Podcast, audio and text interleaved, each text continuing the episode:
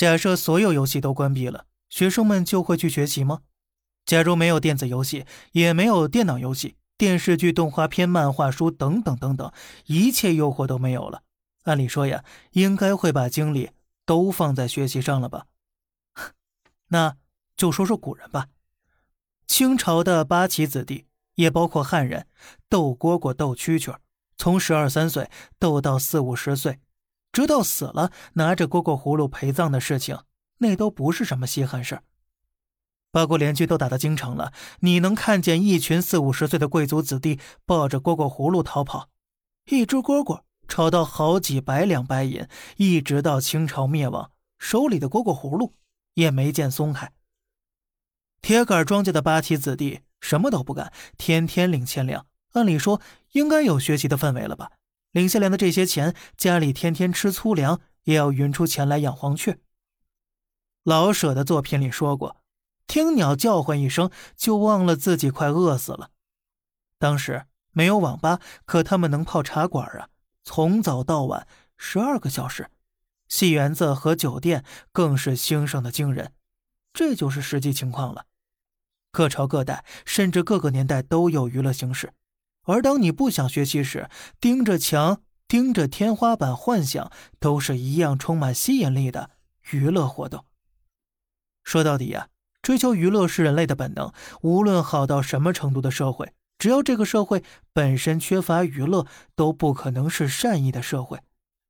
不是没有完全杜绝了游戏的国家，朝鲜、伊朗、中东地区不少国家都是如此。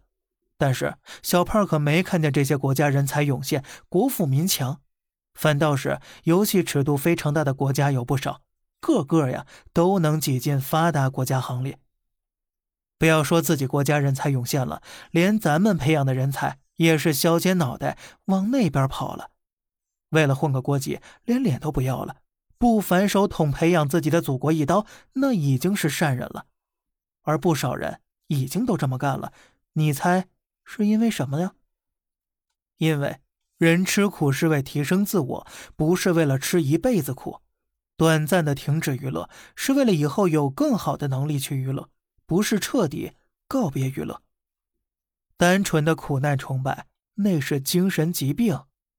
然后呢，另一个问题也就自然浮现了：世界几乎所有国家游戏开放尺度都比中国大，可怎么游戏就对中国学生破坏力这么大呢？很简单，前苏联什么都戒了，就不禁酒，所以所有人都堆进酒馆里去了。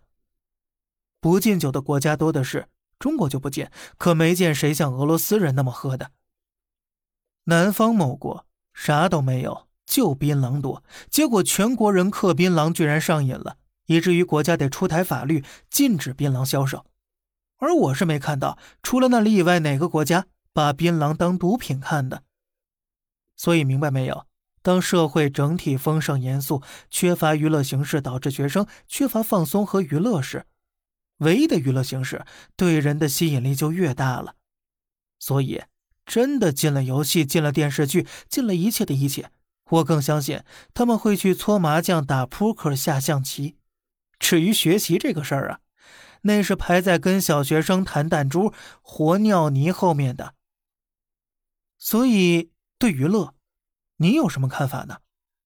好了，这里是小胖侃大山，每天早上七点与你分享一些这世上发生的事儿，观点来自网络，咱们下期再见，拜拜。